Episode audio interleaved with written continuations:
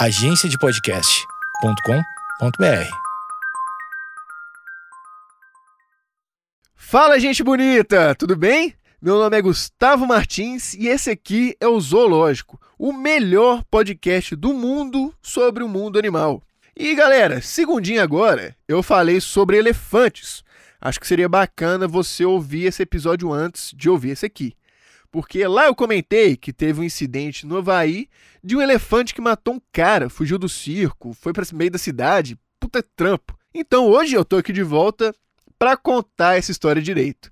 A história de Taik. Mas antes da gente começar, só pedir por favor para vocês me darem aquela moral nas redes sociais. Arroba e arroba VetGuMartins tanto no Instagram quanto no Twitter é o mesmo arroba. Eu, antes realmente era outro, mas eu resolvi mudar para ficar igual nos dois. Demorou? E segue a gente lá.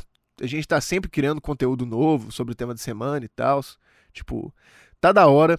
Se você puder também, dá uma compartilhada nesse episódio, me ajuda demais, tipo, na moral mesmo. Então, quem puder estar fazendo isso vai me ajudar assim, real, pode crer. E por último, pô, cinco estrelinhas aí onde você estiver ouvindo são sempre muito bem-vindas. Pode crer? Valeu, galera. Então vamos lá começar a nossa história de hoje. Taik, terror no Havaí.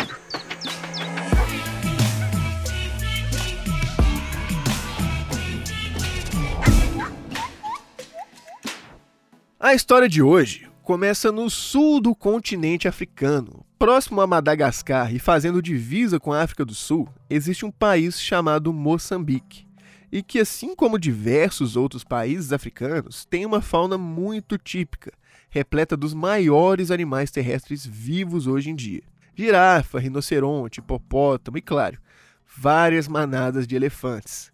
E eu, particularmente, prefiro utilizar a palavra família ao invés de manada quando a gente fala sobre elefantes, já que eles são animais extremamente inteligentes e com uma sociedade muito complexa.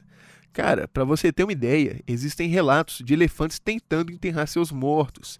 Eles realmente são animais muito diferenciados, para falar o mínimo. E em 1973, nossa protagonista de hoje, Um elefante de savana fêmea, foi capturada nesse país quando ainda era um filhote. Não temos informações de como foi a sua captura, mas o mais provável é que caçadores tenham abatido toda a sua família para coletar o marfim e vendido os filhotes, já que um elefante filhote sozinho na natureza dificilmente chegaria à fase adulta. E isso é bem mais comum do que a gente pensa. Como você acha que os circos conseguem seus animais? Mas nesse caso, quem a comprou foi uma empresa dos Estados Unidos chamada Hawthorne Corporation. E assim, eu não entendi muito bem como que eles funcionavam na época, mas eles tinham um centro de treinamento para animais de circo, principalmente elefantes. Agora, não ficou muito claro se eles tinham alguns circos ou se eles apenas alugavam ou vendiam esses animais para outros lugares. De qualquer modo, foi para esse centro de treinamento que Taik foi vendida ainda filhote. Aí você me pergunta, como que funciona um treinamento de um elefante? Porque um cachorro é tranquilo, são animais domésticos e tal. Gato, já comprei com pouco, porque mesmo domésticos ele ainda tem um comportamento um pouco mais complicado, meio selvagem. Agora, um animal selvagem com mais de duas toneladas, como um ser humano é capaz de impor a sua vontade sobre um gigante desses? O dono da empresa, durante o julgamento que aconteceu após o incidente no Havaí, disse que o treinamento funciona através do reforço positivo. A grosso modo, esse método funciona assim: o treinador ia lá até Taik, pedia para ela dar a patinha. Se ela desse a patinha, ele ia lá fazer carinho, dava um petisco, brincava com ela e tal. Mas se ela não desse a patinha, ela não ganhava nada. E dessa forma, Tai queria relacionar dar a patinha com uma coisa boa, e obedeceria o treinador sempre que ele pedisse isso. Esse que é o princípio do reforço positivo. Mas pessoas que já trabalharam como treinadores, inclusive com a própria Taik, afirmaram que não era assim que funcionava. Na verdade, era o extremo oposto disso que acontecia. Se por um lado temos o reforço positivo, do outro temos o reforço negativo e você já deve imaginar o que seja isso. Vamos usar o mesmo exemplo que eu dei agora há pouco para ficar mais didático. Seguinte, lá estava Tyke, bebê elefante, iniciando seu treinamento. O treinador vai e pede para ela dar a patinha. Se ela der, ótimo, perfeito. Mas caso ela não obedeça, ela ia tomar porrada até obedecer. E dessa forma, ela relacionaria dar a patinha a não apanhar. E sempre que seu treinador pedisse alguma coisa, ela ia fazer. E para completar esse treinamento, os animais não tinham, por exemplo, um lugar para ficar e viver como elefantes, pelo menos uma parte do seu tempo. Lá, ou eles ficavam acorrentados no galpão, ou estavam em treinamento, ou em apresentações. Basicamente, eles eram escravos e estavam 100% do tempo submissos aos seus treinadores, o que tornava mais difícil ainda um animal desse se rebelar, por exemplo. E falar que esse método de treinamento não funciona seria hipocrisia da minha parte, porque claramente funcionou e funciona até hoje em alguns lugares. Mas, né? Eu não preciso nem falar que isso é total maus tratos, tipo, crime, pode crer? E como se não bastasse, tem um fenômeno que é um pouco mais aprofundado em um episódio da série Tiger King, aquela do Joe Exotic, sabe? Puta maluco, enfim. Tem um episódio dessa série, na, na verdade eu não sei se é nessa série mesmo, posso estar confundindo. Mas o ponto é que eles explicam que quando um ser humano consegue subjugar um animal selvagem à sua vontade, ocorre uma carga de adrenalina muito grande no seu corpo. Porque, tipo, caralho, eu fiz um elefante se ajoelhar perante a mim. Eu sou foda. Eu pedi para ele subir nesse palanque ridículo e dançar. E esse animal de toneladas me obedeceu. Meio que essa atividade de treinar um animal selvagem dá uma sensação de extremo poder para o homem. Parece que é algo até viciante se parar para pensar. E quanto maior o desafio, melhor. E é aí que Tyke se fudeu, porque ela sofreu muito na mão desses caras. Assim como nós, seres humanos, que temos personalidades diferentes, o mesmo acontece com os elefantes. E Tyke não era um elefante fácil de se lidar. Ela era rebelde, não aceitava muito bem as ordens e deixava bem claro para todo mundo que lá não era o lugar dela, que ela não queria estar ali fazendo parte dessa palhaçada. Então, para os treinadores, ela se torna um alvo, Segundo Sally Joseph, a única mulher do grupo de treinadores, existia uma cultura bem machista nesse ambiente. Tipo, se você não conseguisse fazer um elefante te obedecer, você não era homem suficiente. Então eles competiam entre si para ver quem era o mais macho. Por isso Tyke, com sua natureza rebelde, precisava de mais reforço negativo do que os outros elefantes. Em outras palavras, podemos dizer que ela sempre precisou apanhar mais do que os outros. E isso acontecia desde a sua infância, e com o tempo, realmente, eles conseguiram dobrar ela, que consequentemente acabou se tornando um elefante adulto, extremamente traumatizado, mas que ainda preservava sua natureza rebelde. Ela já havia se tornado uma bomba relógio, e alguns dos únicos que tentaram alertar o pessoal quanto a isso foram a Sally Joseph, que eu comentei agora há pouco, e um homem chamado Tyrone Taylor. Respectivamente, a única mulher treinadora da empresa e o primeiro negro treinador de animais dos Estados Unidos. Isso em meados dos anos 80, anos 90 mais ou menos. Então, cagaram para eles. Tyrone Taylor foi o último treinador de Tyke antes do incidente do Havaí.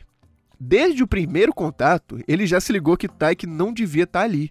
Ao contrário dos outros animais, ela desafiava ele, ficava testando para ver até onde ele iria, estudando seu novo treinador.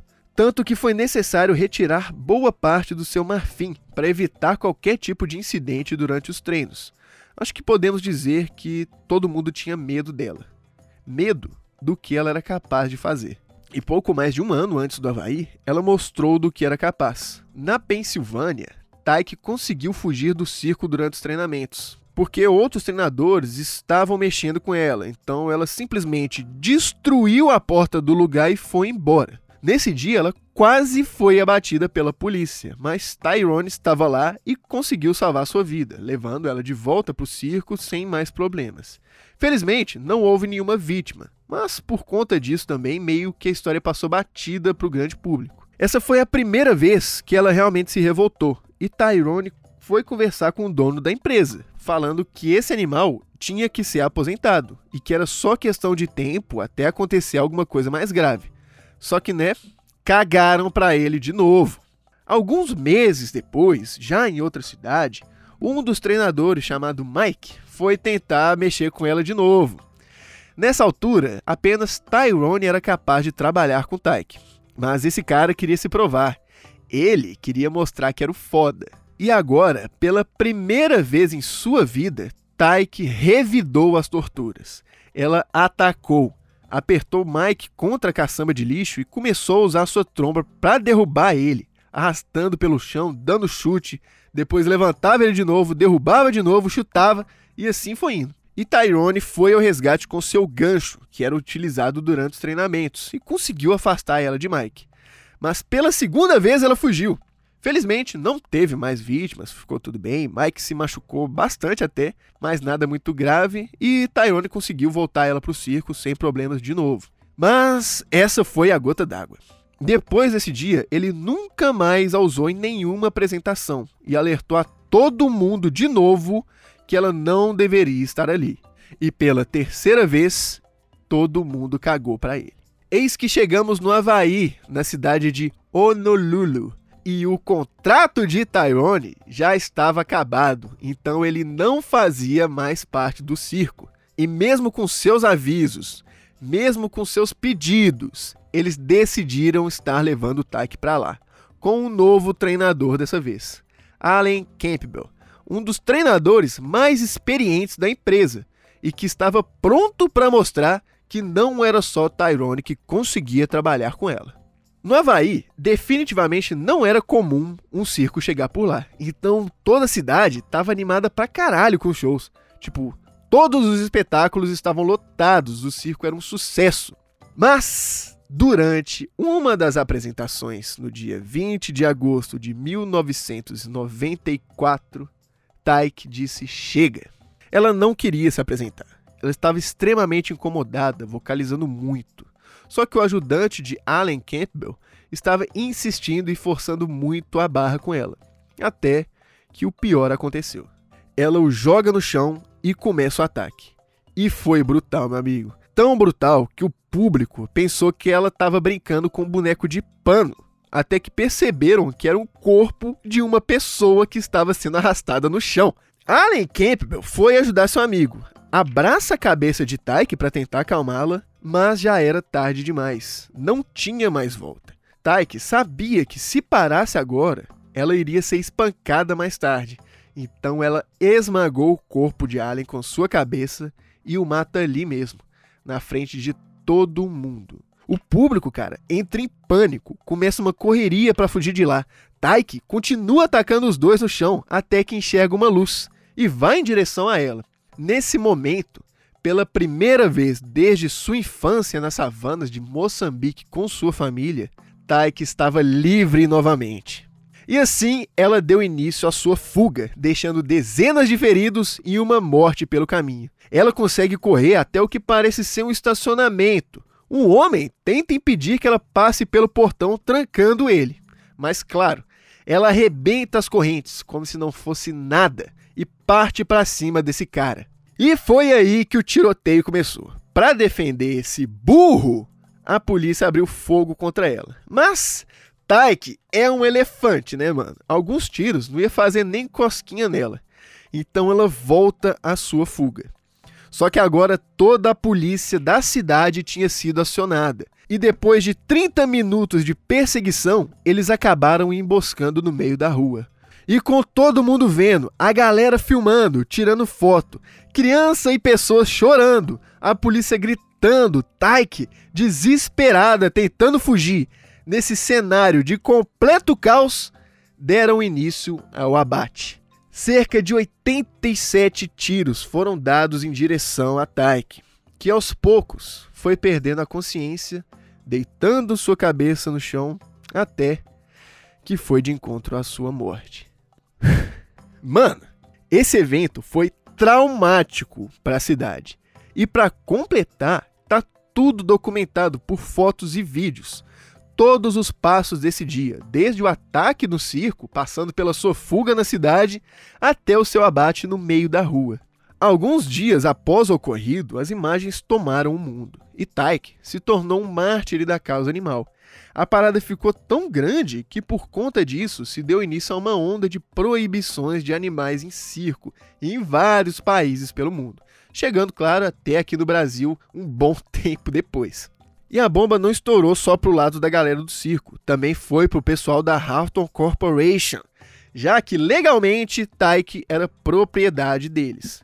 A princípio, não deu em nada. Todo o processo não deu, deu nada para eles. Mas depois de anos foi provado que a empresa estava envolvida com casos de maus tratos e todos os animais dela foram enviados para santuários ou zoológicos. Além disso, diversas pessoas no Havaí processaram a empresa por danos psicológicos. Tipo, centenas de pessoas presenciaram o ocorrido, incluindo crianças que, com certeza absoluta, ficaram traumatizadas para o resto de suas vidas depois de verem um elefante assassinar um cara na sua frente. No final das contas, a morte de Tyke serviu a um propósito muito nobre. Por conta de sua coragem em se rebelar, milhares de animais espalhados pelo mundo não estão mais em situação de escravidão hoje. A história dela deve ser lembrada e respeitada. E na moral, cara, absurdo não ser proibido o uso de animais de circo no Brasil inteiro. Tipo, que isso, mano? Onde que esses caras estão com a cabeça? Pensei que já era proibido há mais de 10 anos, no mínimo. Enfim, galera, recadinho final aqui.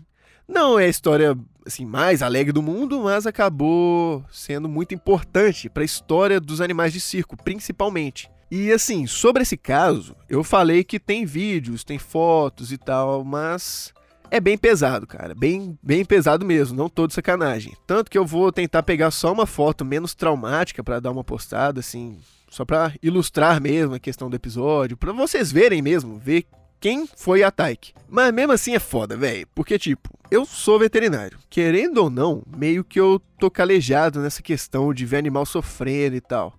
De vez em quando aparecem uns casos que, assim, puta merda, mano, só por Deus. Tem muita coisa feia. Mas esses vídeos dela, assim, no zoológico, na rua, tomando tiro, porra, me pegou, não é bacana não. Não recomendo ninguém aí atrás dessas paradas, beleza? Dito isso, muito obrigado por ouvir até aqui. Esse foi o caso de hoje. Segunda-feira que vem, cola com a gente que tem episódio novo. E na moral, Twitter, Instagram, toda semana a gente tá lá criando conteúdo, postando as paradas, então confia que tá muito bacana. Se puder apoiar nosso trampo principalmente compartilhando com a galera, porra, ia ser foda. Demorou?